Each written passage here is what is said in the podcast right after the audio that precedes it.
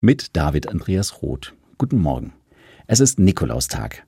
Hoffentlich war etwas in den Stiefeln vor der Tür und hoffentlich wird heute ein Tag, an dem viele sich gegenseitig eine kleine Freude machen. Und zum Glück gibt es vom Nikolaus heute keine Ohrfeige. Sie haben richtig gehört, Ohrfeige. Dafür steht Nikolaus von Myra, das historische Vorbild des Nikolauses, nämlich auch. Auf einer Kirchenversammlung im Jahr 325 soll er einem anderen Theologen tatsächlich eine krachende Ohrfeige gegeben haben. Er wurde dafür verhaftet und erst am Ende der Versammlung, etwa zwei Monate später, durfte er wieder teilnehmen. Recht so. Auch wenn der andere aus heutiger Sicht der Kirchen ein Irrlehrer war, so führt man keine Diskussionen. Schon gar nicht in der Kirche, oder? Und doch, manchmal wünscht man sich ja schon etwas mehr Leidenschaft in der Kirche. Ich jedenfalls denke, dass nicht immer alles friedlich und höflich sein muss. Ein Kommunikationspsychologe hat einmal gesagt, zu friedlich und zu höflich, das ist friedhöflich.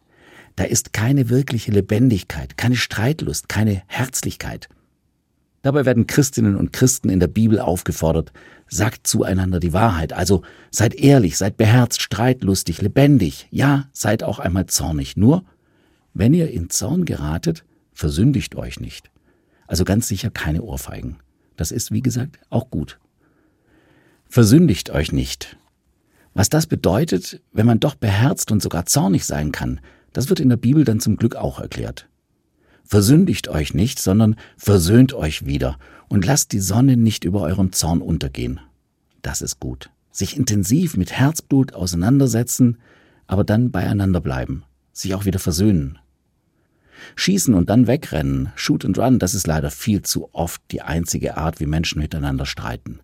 Jemand schreibt einen bösen Kommentar und verschwindet dann. Eine andere beschimpft beim Verlassen des Ladens noch die Verkäuferin und dampft dann ab.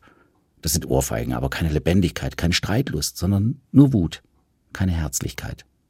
Mit Herzblut streiten heißt für mich, du bist mir wert, mich mit dir auseinanderzusetzen, damit wir beieinander bleiben. Wenn ich das nicht will, kann ich mir den Streit auch sparen. Der Bischof Nikolaus von Myra hat später, soweit wir wissen, niemanden mehr geohrfeigt. Er war aber auch weiterhin mit viel Herzblut an Auseinandersetzungen beteiligt. Recht so. Wir brauchen Leidenschaft. In diesem Sinne einen lebendigen, vielleicht sogar streitlustigen Nikolaustag und, wenn es nötig ist, Versöhnung. Und dann eine Nacht ohne Zorn. David Andreas Roth, Baptisten Metzingen.